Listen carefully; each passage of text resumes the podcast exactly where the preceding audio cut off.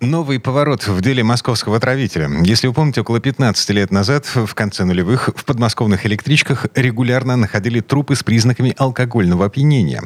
В какой-то момент на статистическую аномалию обратили внимание, в результате за решетку попал некий Алексей Выговский. Он получил 22 года колонии за 17 убийств. Отсидел уже почти 12 лет, а недавно правоохранительные органы обнаружили его причастность к еще 22 смертям. В материалах этого дела разбирается Вера Панчукова. Три года с 2006 по 2009 в подмосковных электричках орудовал 23-летний парень, приезжий из Владивостока. Он выслеживал на столичных вокзалах и в вагонах мужчин средних лет, обязательно с алкоголем в руках чтобы ограбить, рассказывает представитель Следственного управления на транспорте.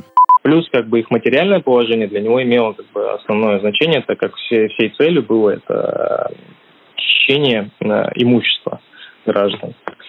А, э, подсаживался он к лицам, которые сидели в основном у окна, чтобы с возможностью дальнейшего их отвлечь, показать им что-то в окне и так далее. Заводил беседы, в основном это беседы на какие-то бытовые темы и так далее. Для вида он также, у него всегда был с собой а, ну, в большей части а, у него был с собой какой-то алкоголь тоже, чтобы он как-то а, вошел в доверие к этим лицам.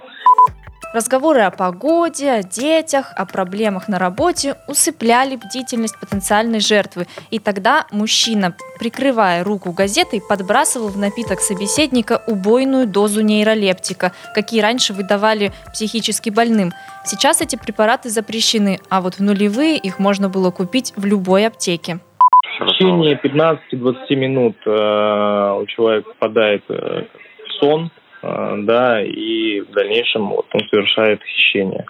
В настоящее время он признает свою вину, очень сожалеет о содеянном, как бы готов э, сотрудничать с органами следствия. А он не в курсе был, что данные граждане погибают, он рассчитывал на то, что они остаются живы, и как бы он совершает обычную кражу. Добычу Алексей Выговский сдавал в ломбард. В основном это были телефоны и кольца, но брал и банковские карты, рылся в вещах и старался найти пин-коды. Собственно, так его и вычислили. Камера в банкомате на вокзале показала лицо преступника, который пытался снять деньги. Владелец карты в тот момент уже умирал от передоза нейролептиков. Кроме того, помогли и показания выживших. Алексея Выговского осудили за убийство 17 человек, вернее, за причинение тяжкого вреда здоровью, повлекшее смерть. В нашем законодательстве отравление почему-то нельзя называть убийством. Но недавно, после пересмотра более 45 архивных дел, следователи заметили тот же почерк и вменили Выговскому еще 22 убийства как он поясняет, что для него это была работа, а, и что а, бывало там, что как он утром просыпался, и там даже сожительница своей, с которой он проживал на тот период времени, он говорил, что я еду на работу. Да, и он и ехал с утра, просто единственный момент, что с утра мало людей, которые едут, распивают алкогольные напитки.